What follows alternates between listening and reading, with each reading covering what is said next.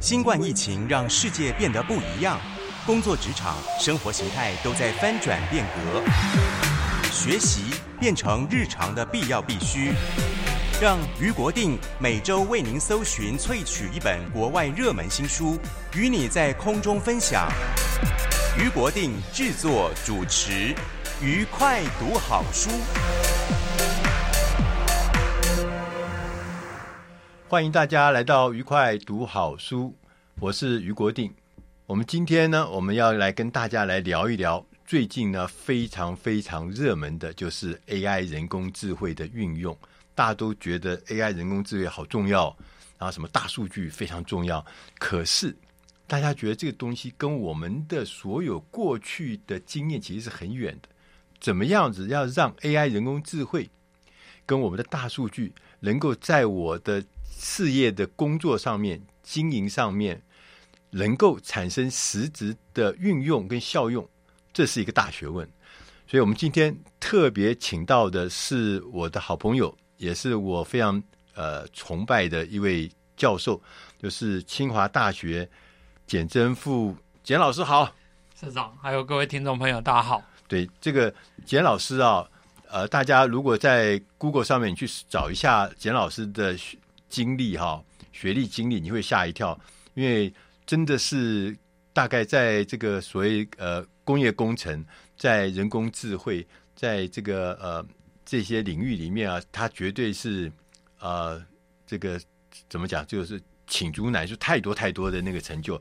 他除了是清华大学的讲座教授之外呢，他也是科技部人工智慧跟制造系统研究中心的主任。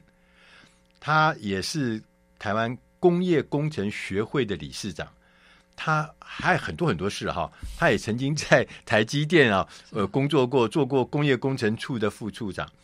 呃，他其实那是外调出去的，对不对？是是是。他还更厉害的是，他是美国斯坦福大学研究评比哈，在工业工程跟作业研究领域里面，全世界全世界的 Top 两百二二。Top two，对，是是，就是最厉害的前两前两 percent，两 percent，是，对呀、啊，这个我我们连讲了要要讲清楚都很难，更何况要做到，就是这在台湾很很少的学者，只有极少数学者能够做到那个领域的各自领域的全世界的 two percent 那个 top 的那个事情。所以我说今天呢，特别请老师呢来告诉我们，因为他这几年他全部都在研究的呢，就是如何用。大数据如何用人工智慧来帮助你的决策，是吧？是，是帮助你的决策，能够提高你的效率，提高你的素质。这个我们觉得太重要了，因为我们以前我我自己来自传统产业嘛，哈，是。我我我们最喜欢做做的决策的方式，就是凭我的老经验，凭我的资历。其实后来我们发现。那个根本就是完全跟不上时代，对不对？那个是那个过去的是环境的变化就完全都不一样，所以我们等一下要来仔细来来讲这个事情。但是在讲这个事情之前呢，我要先跟第一个要问老师，就老师因为最近写了一本书叫《蓝湖策略》，是是，对，就是这本书哦，是啊，对，大家赶快去买，这是我们天下文化出的书啊。那这本书里面呢，我第一个我就问说，什么是蓝湖策略？老师是，是，然后红海。策略，蓝海策略，好像看起来到底有什么地方不一样？是，谢谢社长啊、呃。我想，蓝海策略是一本畅销书哈，他就强调说，我们借着创新的方式，可以想办法找到新的市场。那因为这个是新的市场，所以它像海一样大。对。那又没有竞，比较没有竞争者，所以它的这个毛利比较高，所以就叫蓝色蓝哦。蓝海一般是这样的形容。那当然。这样的一个书出来以后，大家都想要发现新大陆，想要创造蓝海市场，所以它也一度是非常畅销的书。可是慢慢很多人就发现说，它是一个卖梦想的书。对，就是说这个解释的很好，可是很难实现。对啊，因为他比如说他举 Apple 为什么变成 Apple，就是因为蓝海嘛。那问题是我看了，我也没办法创造另外一个蓝海。那另外一方面，我过去呃，因为在清华我们有地利的关系，所以早期我先从跟园区的厂商、高科技厂商合作。那另当然，另外台湾非常重要的，也包括刚刚社长提到的传统产业、中小企业，其实对整个产业生态系统都非常重要。那我试着在科技部或教育部给我们的任务，就是要协助台湾各个产业。那我就发现台湾很多。中间企业隐形冠军都有很多有趣的地方，而且其实他们也过得不错。嗯、也就是说，他们守住的是一个没有像海那么大的市场，像湖或是池塘，哦、可它的毛利高，所以我们叫做蓝湖。而且这种公司呢，为什么叫隐形冠军？就是点点加三花公宝嘛。哈，它在某一个特别的领域里面，是也许不一定是你看得到的那么彰显的，但是它是一个重要的领域里面，但它做到第一。他做的很大，是他做的很强，是他做到领导，是这就是隐形冠军嘛？哈，他变成隐形冠军，他可能变成 Apple 不能忽略的供应链伙伴，嗯嗯、他可能变成这些运动品牌等等。其实台或或是工具机机械产业，甚至周边的行业，我觉得台湾有很多这样的一个创新，跟他能够创造一个利基的地方。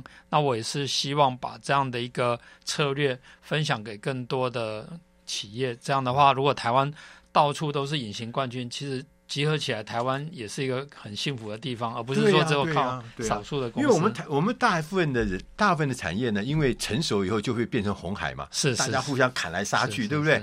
然后接着呢，我们就发现，哇，有人突然告诉我们，你要就要做转型啊，你要做变革啊，是，你要去开创新市场啊，所以你去找到一个新的蓝海，是。但是我们会发现蓝海很难。对不对？不太容易是。就我就觉得说，简老师讲的事情是对的。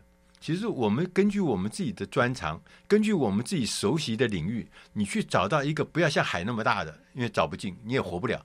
你找一个像湖一样这么大的，是甚至像池一样的，是啊，像池塘一样，对不对？是一个蓝湖或者是那个蓝池，但你在这里面，对对对你来讲，对 king 哦，这是老师就写这本书最重要的使命。而且最重要是希望创造我叫做千湖之蓝，或者像繁星一样，哦、就是说到处都是隐形冠军。那我们台湾人就业的选择也多，对，那整体的经济的发展也好。但是我们如果说独压一两个产业或一两个公司的话，对，你进不了那个公司，像韩国一样就是 M 型化嘛，就只能够寄生上游。对，然后万一那个公司不好，整个国家就受影响。对、啊，可是我们台湾应该多元的发展。对，所以说这个繁星计划很重要。那我们接着要问老师哦，那怎么做啊？看起来觉得好像有一点，就就说我我如果我是一个中小企业，那跟我跟我我也想要去弄一个蓝湖计划，是那怎么着手呢？是，呃，我觉得这个问题非常关键啊。一个是说以半导体产业哈，为什么我在书里面用半导体产业为例，是因为这个产业它变化速度非常快。所以它可以提供给其他产业做借鉴，即便像我们讲常讲的富国神山台积电，我中间有借调三年，过去跟他也有很长的合作，我觉得他也是慢慢一步一脚印的去发展，哦，但是我们现在把它。变成一个像伟人一样，有些时候反而就不了解说，哎，当初他是怎么发展？所以我说，我不是要写一个伟人传记。伟人不是从天上这样掉下来的，是是对啊，对啊，就像社长也是这样历练上来的。那当然，那吃多少苦，身上有多少疤伤痕的，对不对？是是是，啊、所以所以所以说啊、呃，这里面书里面就有提到这样的一些做法。那那当然呃，所以我把它展开来哈。那、啊、那最重要的一个工作就是说，哦、呃。在智慧制造 AI 大数据这个趋势底下，怎么样结合进来？那我觉得这样的结合不是只有高科技产业才能做，有很多其他企业也有做。那我有具体的一些例子。老师有提到四个方向，是说经营决策、资源管理、是人才培育、蓝湖策略，这四个。是我们在下一段，我们来跟老师再来聊。就是说，如何我就是一个企业，我如何从这四个方向着手下去，然后让我们的呃，虽然是中小企业，虽然我看呢，我不一定是做什么像晶圆啊什么那么厉害的高科技，但是我也可以来享受所谓智慧生产，也能够做所谓智慧生产的转型嘛，对不对？是是是，好是。那我们进点音乐，下一个单元我们再来聊一聊。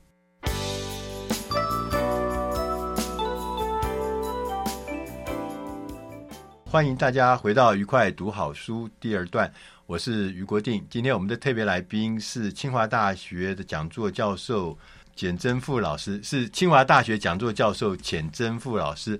简老师呢，呃，他刚刚跟我们谈，他在写的这本新书呢，叫《蓝湖策略》。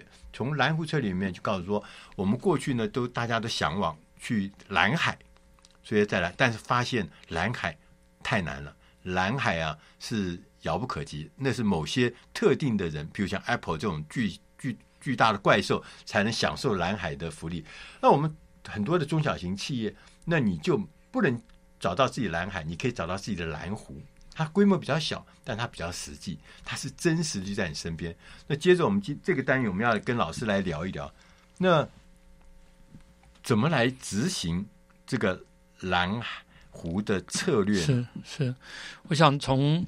呃，四个方面来看，首先就是说，它在经营管理方面哦，因为现在其实同步在进行的工业革命，强调的是聪明生产，它的少量多样，甚至到批量等一还要能够获利哈。哦，那那其实台湾的产业过去呢，很多都是在量产。对，好，透过量产的规模，对大量生产规模效益以后，它再 cost down，然后来赚这中间的差价。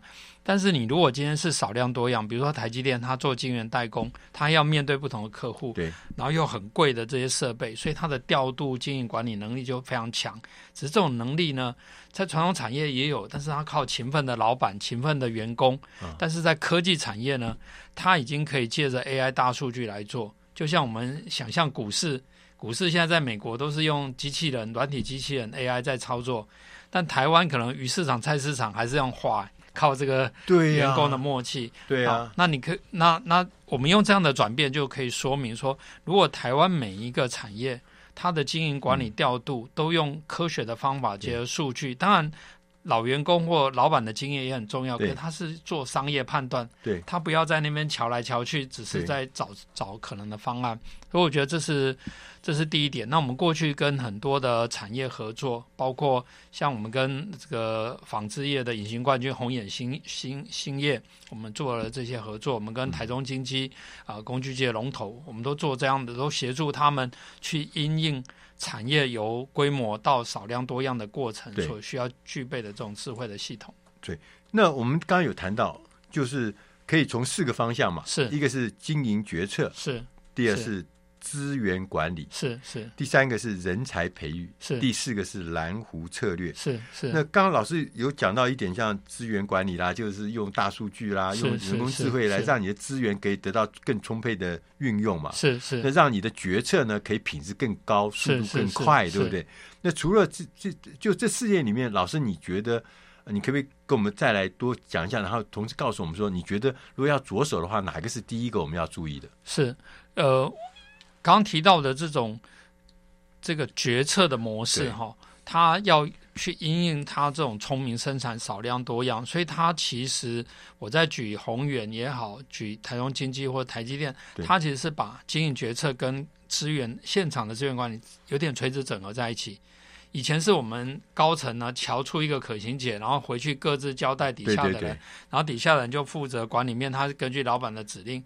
现在在一个数位化的平台以后呢，这些事情可以一起做。就像我刚刚讲股市的交易，现在不用再再打电话给耗子的人，耗子的人在帮你做判断。其实你就把你的买多少张多少价格，卖多少张多少价格，它就一起撮合。所以，所以我刚刚举的例子有点同时回答这两个问题。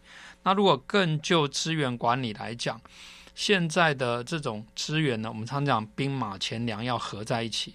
可是你可以看得到，企业的组织呢，嗯、它通常都是把不同的单位呢，把它分工，然后借着分工的过程呢，各自去处理，它不一定连接在一起。那我们现在在一个整合的平台上面，它就可以把它合在一起。所以我刚刚讲兵马钱粮，那在我的书里面叫做。P D C C C R 哈，嗯，P 就是定价，对，好，那需 D 就是需求的规划，对，那 C 有一个是产能哈，产能的调度，嗯、然后资本支出、成本结构，然后最后到财务，对。那其实我举的很多的例子，除了对高科技产业可以用以外，甚至清华夜市的小店也可以用。那我们也帮传统产业，甚至我们帮航太业。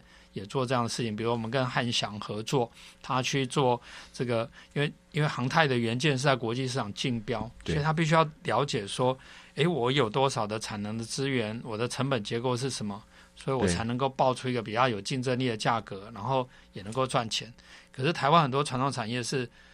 给干嘛走？也不晓得到底做这个接这个单有没有赚钱，或是我从这个单赚的多，还是从那个单赚的多？常常挖东墙补西墙都混在一起。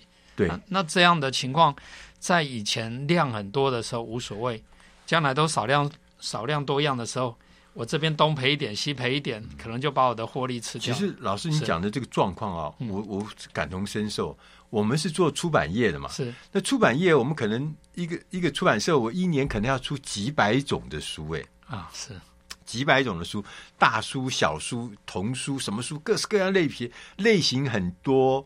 然后呢，数量呢，大小不一，尺寸啊，制作人啊，什么都不一样，嗯、是。是，所以它看起来就一个个小小的东西，但是我我们从来都搞不清楚，我们到底谁是帮我们赚大钱。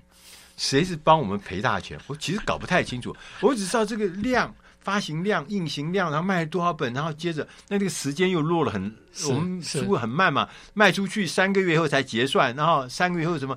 就是而且很多资源是共用的，所以你也搞不清楚，搞不好有的人他占的共用资源多一点，少一点。对呀、啊，对呀、啊。就有的他他他要花很长的时间去做什么采访去做，然后才出来一个东西。有的可能很简单就可以制作。是那这个东西啊，我就完全其实是老板呢、啊，最后是你到底要给谁鼓掌，我都搞不清楚呢，对不对？是。然后最后是死一起死。嗯，对啊。所以，但但但我们如果今天回到，比如说像台积电，它的设备这么贵，盖一座晶圆厂现在要快两千亿台币。那你你这么贵的设备服务这么多人，对，你要把它用的精，还要用的满，对，然后而且要公平，他不能说我今天独厚谁，所以他就必须要把每一个人用到的成本结构算清楚。所以那就是那我如果要做的话，哈，如果我是一个中小企业，嗯，那我可以开始先做哪一件事情？呃，我我们是这样，就是说，因为中小企业的转型，哈，当然这是。这个非常重要而且持续的工作，所以我通常提出来概念叫混合策略。一个是基本功要做，你的标准化、合理化、精实、系统化，这个要做。哦、但是这种事情有些时候是重要，可是看不到效益。那那我觉得另外一部分就应用端的，应用端 AI 大数据提供我们多创新的机会。对，对，所以我认为那些容易摘的要先摘。那我在书里面有举一些什么是容易摘的，用用一些具体的厂商当例子，比如说刚刚提到。这种生产资源的调度，对，不能再靠人了，好，可以像股市这样来做。比如说，我们对于良率的提升，对，好，因为你现在少量，你少量的话，我们大量是前面你可以花一段时间学习，然后后面量产才稳定。那你现在少量的话，你要很快就要把良率拉起来。对，那这种拉起来的过程，它需要大数据来来协助。对对对，哎，你看我们家以前印书哈，印书那个印刷机不是会会跑吗？是，那。那譬如说，它的那个前面要有那个微调的那个损耗嘛，哈，是。那损耗是啊、呃，它一分钟可以印几百页。哦。那我全部的，我我我我我全部才印五百五百本的书，你知道吗？我的耗损就耗就已经耗掉三百本，那到底什么意思？对不对？所以我我可能只要印个几分钟我就印完了，我所谓这样。所以刚刚讲说这个东西，如果说我们可以把所谓的加速他前面那个对那个判断或者决策，或者让他整个就变得很有效率嘛。要不然的话，你你这成本就变得很高很高，良率就变得很难。那刚刚老师有讲到，其实有一个很很重要的事情，就是说，第一个你要先让你自己公司里面的数位化的程度要高，是你不可以还在用家庭手工业在搞，你很多东西都要把那个数位的。工具、数位的科技先要导入进去嘛，所有的数据以后，你大数据才才有得玩呢、啊，要不然你还还在用本子在记，是是是，对不对？是是不是这样子？是是，对。所以，因为数据，我们常常讲说要做科学化的管理，那那那彼得·杜拉克讲说，如果你没办法衡量它，你就没办法管理它。对呀、啊，对呀、啊。所以，所以大数据。现在又有很多，即便是传统产业，它可以借着数位机上盒，借着一些 sensor 呃感测器，它可以更容易的收集到一些现况的数据，然后再结合分析的方法，然后结合这样的数位决策概念。所以第一个你要有留下记录，而且这记录是数位化的记录。是。那当你有这个数位化的记录之后，你才能进入第二个阶段，就是所谓的啊、呃，你还可以做大数据的分析。那你有大数据分析，你才有可能让你的决策品质提高，速度加快，是对不对？资源运用整合也会快。所以，我们如果说你还没有做到呃很充沛的数位化这件事情，蓝湖策略呢，你就不能做。所以，第一件事情。你要先开始彻底的先去想你的数位化的程度到什么程度，接着你要做数位优化，让你的数位变得越来越好，越来越有效率。然后第三个阶段，你才能够来谈这个什么呃数位呃转型啦、数位变革啦，或者说刚讲的智慧生产或智慧转型。我们要进点音乐，下一个单元我们再来跟简政富老师我们来聊一聊。那进入。进入、呃，我们所谓的这个呃蓝湖策略的时候，他有提到一个是水平分工，一个是垂直整合，这两件事情看起来好像学问很大。我们听点音乐再来讨论。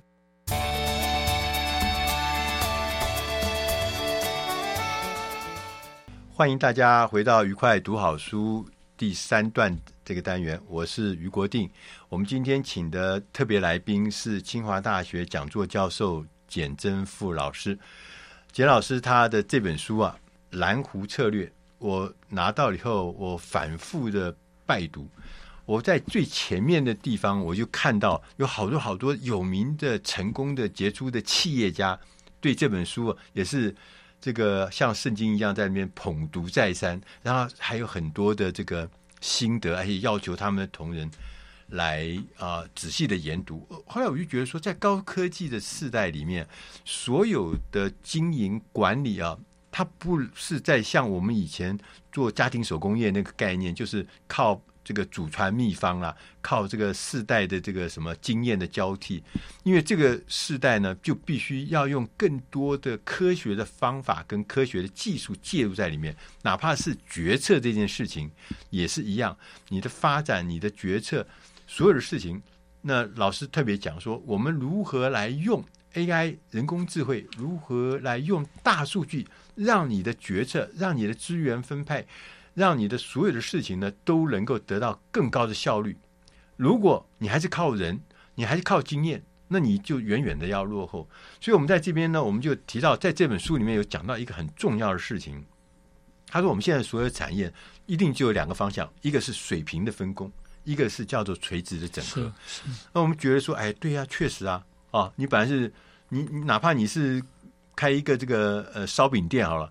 那你要水平的分工，要垂直垂直的整合嘛？哈，是老师，你可不可以讲一点例子来解释这什么叫做水平，什么叫垂直啊？是，就就就拿刚刚社长提到的烧饼店、早餐店啊，嗯、以前是垂直整合嘛？哈，嗯、这个老师傅早上起来从和面粉开始，然后一直到烧饼做出来，或者是自己去做这个呃这个萝卜糕，然后自己煎。对对，但你现在看到早餐店，其实有专门提供萝卜糕的。有专门提供油条的，好，这就可以看成是一种开始走向分工化。分工哦，对对对，分工，他不要自己都都自己来了，都不要自己做。那那有些人就专业做，只做萝卜糕；有人专业只做油条。那回到产业来看的话，虽然台湾大部分是中小企业，可是我们都知道现在已经是网络时代。好，那产业也是一样，现在也是一个所谓生态系统的竞争。对，所以你的你不管你是大企业、小企业，你必须是。某一个生态系统一部分去跟别人竞争，然后你从你在你的生态系统里面分到你该得的。对，那这这样的定位跟思考非常重要。你不是只是一个小公司在旁边做，然后想办法卖出去。对，那那因为这样的需求，所以你必须要了解所谓的水平跟分工跟垂直整合。这个跟历史分久必合，合久必分，它有它的演进的力量啊。比如说早期的电脑产业。Apple 当初是垂直整合，现在也是垂直整合，它大部分都自己做，它自成一个体系，自成一个体系，哦、封闭的规格，对，啊、哦，甚至也很少的接口。但是我们知道，我们个人电脑，IBM 相同的电脑，对，它是非常的模组化，对，所以台湾的 ICT 产业，有人是做电源起家，有人做连接器起家，有人做机壳起家，最后都做成很大的公司，啊、哦，就是因为它只要把一项做得非常好，那它就可以很好。所以是水平分工，水平分工。我可能做机壳很厉害，是。对，就像刚刚讲的，我做油条做的很厉害，是。我可能做个什么什么什么糕做的很厉害。但是后来我就不要做，我就交给你做，而且因为你做的很厉害，你的这个怎么样，便宜又大碗，那我我拿来卖，我还是有利润，那我就不要自己做。所以，但这关键中，老师刚刚讲了一个最重要的关键，是你要在那个生态链里面找到一个自己的位置，就是蓝虎。哎，以前还可以孤芳自赏啊，自成一家，就是现在没有这个世界没有这个东西，是是，你一定要进入那个啊、呃、生态系里面。而且这个也回到刚为什么要讲蓝虎，因为你要自己。去创造一个平台也好，或做一个品牌。对，第一个我们没有大国在后面 back up。好，啊、那那第二个就是说，你今天做得好，人家马上进来，而且他可以用贸易，会用什么手段？对呀、啊。那那可是我发现台湾的公司，如果说我今天我们叫做以小事大嘛，哈，为智者以小事大。哎，我很有智慧的这个跟在老大哥旁边，那我我一样可以做得很好。对。那那其实你看晶圆代工，虽然我们有非常厉害的这些台积电、联电等等，但某一种程度，它也是透过帮 Apple、透过帮帮很多的特斯拉等等这些重要企业来做晶圆的代工。那水平分工它也有它的限制，因为既然是水平分工，那它上下游之间的整合就变得非常重要。好，那当这种整合的需求越来越大的时候，它就会促进这个产业的另外一个发展。好。嗯啊，所以才会分久必合，合久必分。那那像台湾的龙头公司，像台积电，当然他们非常聪明，他们一方面维持它的水平分工，但另另外借着入主它的上游的公司，比如说 IC 设计服务，像创意电子，比如说它的先进的封装，像像这个日月光、彩玉呃精彩，哈，日月光是它的 partner 哈、嗯。那透过这样的一个过程呢，然后建立结合刚刚提到日月光，还有其他的这些周边的厂商，变成一个完整的叫台积电大同盟。哦，也就是说，它在这透过一个联盟的关系来达到一种垂直整合。但这种这种的垂直整合是靠伙伴关系，而不是说我把你并进来吃进来。对对对。所以他这样的话，又有这个兄弟登山各自努力的优点。然后我们又。尊重彼此兄弟嘛，不像这些垂直整合，它有点像是一个专制体系或是一个支配者，然后他来掌控整个生态系。对，所以所以，所以它就构成一个是不是叫什么像战斗群的那种概念？呃，对啊。但是我们这个这个生态系统，它其实因为它要跟别的生态系统竞争，所以它有这种战斗的目的。可是另外一方面，系统内的它是一个共生的关系，因为要大家彼此共好，你这个系统才会蓬勃发展。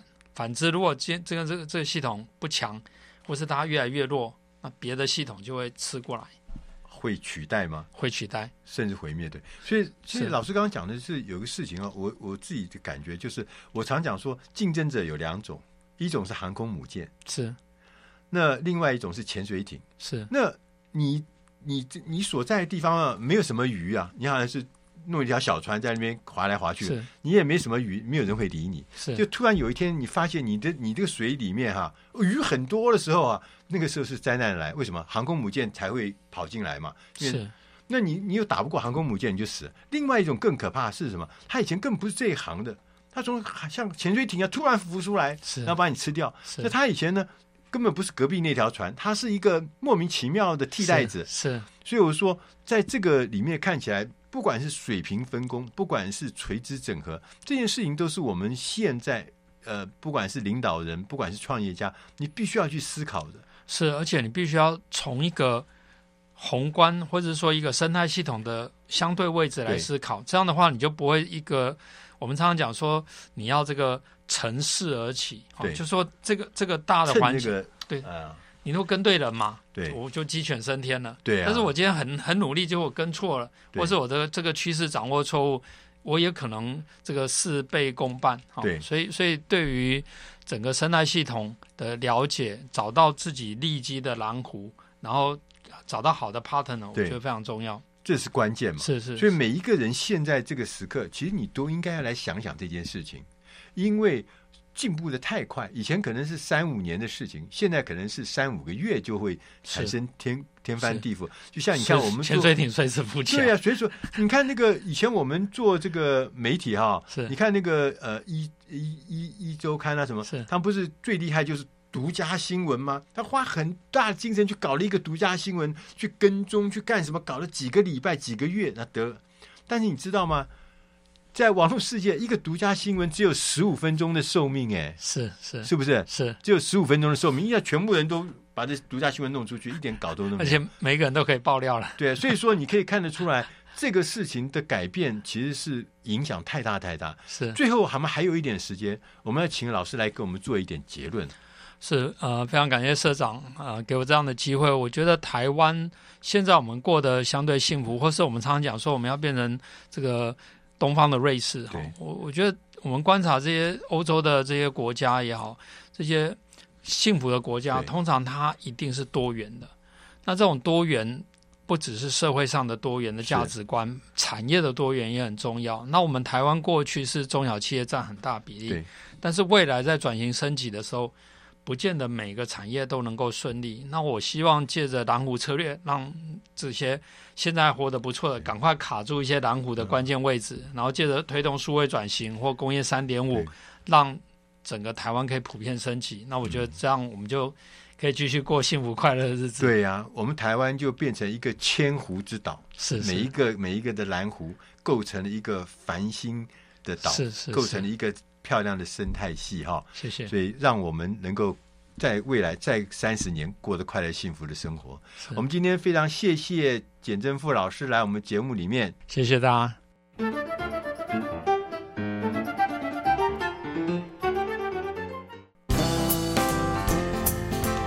台北 FM 九零点九，佳音广播电台。桃园 FM 一零四点三，Go Go Radio；宜兰 FM 九零点三，Love Radio。这里是佳音 Love 联播网，精彩节目，欢迎继续收听。欢迎大家回到愉快读好书最后一段，我是余国定。我们今天为大家选的这本书是一本教大家。怎么样发展自己的房地产事业？不是教大家如何投资房地产，是说房地产可以变成一个商业模式，变成一个事业。那你如何来搞定它？因为这一年大家可以感觉到，呃，全世界包含台湾，房地产虽然疫情很严重，房地产突然一下变成涨起来，而且涨得很严重、很厉害，跟你想象的结果完全不一样。所以我们就今天要来讲一下，说我们有可能把房地产变成一个呃商业模式，然后变成一个事业来做吗？这本书的英文名字叫《Real Estate Road》，它的中文我们翻译成“从头开始搞定房地产的商业模式七个步骤”。这本书的作者叫 Bill Ham，他本身。是一个，他最早以前啊，他原来是一个呃飞行员，就是做这个私人包机的、私人客机的、私人企业的飞行员。那他后来在二零零五年的时候转行，变成一个全职的房地产业者。啊，一开始的时候他只有一栋房子，他只有一万块美金的存款，所以看起来就跟我们大部分的人可能很相近。但是经过多年来，他建立了一个以公寓为主的一个庞大房地产的组合，还成立了一家管理公司来经营所有他这个房地产相关的业务。在最兴旺的时候呢，他会管理上千笔的物业，上千笔的物业。那也就是告诉我们说，呃，其实房地产除了我们讲说做投资之外，你可以把它变成一个商业模式，甚至把它变成一个事业来经营吗？这本书就是要来告诉我们，我们来看看怎么样来建立起你自己的房地产商业模式、房地产这个产业的企业的可能性。那在这本书一开始的时候，他就先跟我们讲，他说：“我这本书啊，跟其他书不一样，这本书不是在告诉你如何做房地产的投资，不是。”他要告诉你的是如何来做房地产的事业，要把它变成一个事业。那他有步骤，有方法。历来房地产一直是一个表现良好的投资项目。那如何你要将房地产的投资转变成为一个事业呢？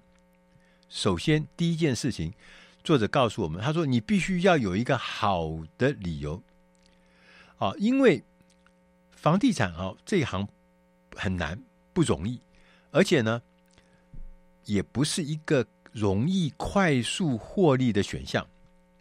所以，如果说你一开始你就认为，呃，我要从房地产投资里面，这是一个多么美好，我马上可以赚大钱，可以呃巨作为什么巨富，累积巨富，甚至可以让你自己可以财务自由。其实这个这本书他跟大家讲，我并不鼓励，也不奖励这件事情。他说，你必须要重新的多方的思考跟研究，是不是有其他的生财之道是更适合你的。所以房地产这件事情，你要想清楚、说明白之后，你才能够准备好再加入这个产业。那这本书呢，是对于那些想清楚的人是非常实用的，它会提供一个很实用的资讯。例如，假设啊，你希望你自己的房地产的事业能够成为被动收入的主要来源。如果假设你想好了，那你要先试算一下，你每个月需要多少的被动收入，然后用这个回归的方式来计算你要做多大规模的这个房地产的投资。他就举个例子，他说，譬如说你，我说我一个月要美金一万块的这个被动收入，那如果房地产投资的回报率是百分之八的话，这样算起来，你要有一百五十万。的投资额，然后乘以百分之八就是十二万，所以意思就是说，你希望有一万块的被动收入，你就每一年要有十二万的收入，美元的收入，那你就需要有一百五十万的房地产的资产。那你如何要从零做到一百五十万美元的房地产资产呢？他说啊，这有方法啊，那这方法是其实很简单。他说你要先。他有个概念叫做输送带的方法，就是说有一条那个输送带一直往前走，这个是一个五年计划的输送带。第一年你要买第一个房子，把它放在输送带的最前端；第二年到第五年，每一年在输送带上面增加一笔房地产，直到第五笔。然后从第六年开始呢，买一个卖一个，意思就是说你卖出一个资产呢，你再增加另外一笔资产。所以它就像一个循环一样，第一个、第二个、第三、第四、第五，然后呢，第六是买一卖一这样的概念。他说：“你这个持有五年产生的获利呢，这五年，当你五年完了，你有五五个这个所谓资产之后，他就会用这个获利呢来买下一个第六个房地产。这样，那随着你。”每一次的购买，你就会增加一个新的收入来源。随着时间的过去，你会创造越来越多的房地产的资产，同时这个资产会给你带来收益。同时，还特别强调你要严守纪律。对于这个房地产这个资产的这个再投资呢，是要有纪律，不可以胡乱太快太慢，或什么都不行，要有纪律，就按照这个节奏。那因为你的资产 equity 的增加哈，所以你的现金流也会增加。所以几次交易后呢，你的这个资产呢就足够达到你的目标区，然后就会开始呢完成你所谓的这个被动收入的这个比例。那当然，他也特别提醒我们，他说你要小心哦，这个做完这个事事情啊，做完一个手一刚的。房地产的商业模式这件事情哦，它是有步骤。第一个，你要选对市场，你到底什么是你的市场？你要做呃商办，你还要做办公室，你还要做商场，还是要做公寓什么？你要先想清楚。然后呢，去在这个这个市场里面呢，在这个本地市场里面呢，你要建立人际关系，你要发展那个呃，去拜访这些客户。好，呃，每个礼拜要拜访三，要要分析研究三笔的交易，哦，然后每隔多少时间你要去看一个房地产的事，这个，他说这个是有规律的。同时呢，你要创造交易，这创造交易是说，你大概要看八十个交易的项目，然后呢，你选出其中的二十五个呢，深入的去看一下，接着呢，剩下的五个你再提出报价，接着呢，最后的五个，最后的五个你接受它，然后呢，再从中间里面经过实际的勘察，经过谈判，最后可能会有一个完成交易。也就是说，八十个个案里面，八十个个案里面，你会最后会得到一个。所以这个交易呢，是像漏斗一样一步一步往前走。同时，他也提醒你，必须要跟当地的房地产经纪人要充分的合作。你要学习怎么样来分析估价啊，这个估价怎么来啊？这个价格怎么来？这是有方法。同时呢，他也跟大家讲说，这个增值啊，跟资本的支出啊，你不是只有我们固定的想法。有的时候呢，不良资产呢也是可以增值的，或是重新定位。把它重新的呃装修啊，重新的这改装之后，会增加它的价值后再卖出去。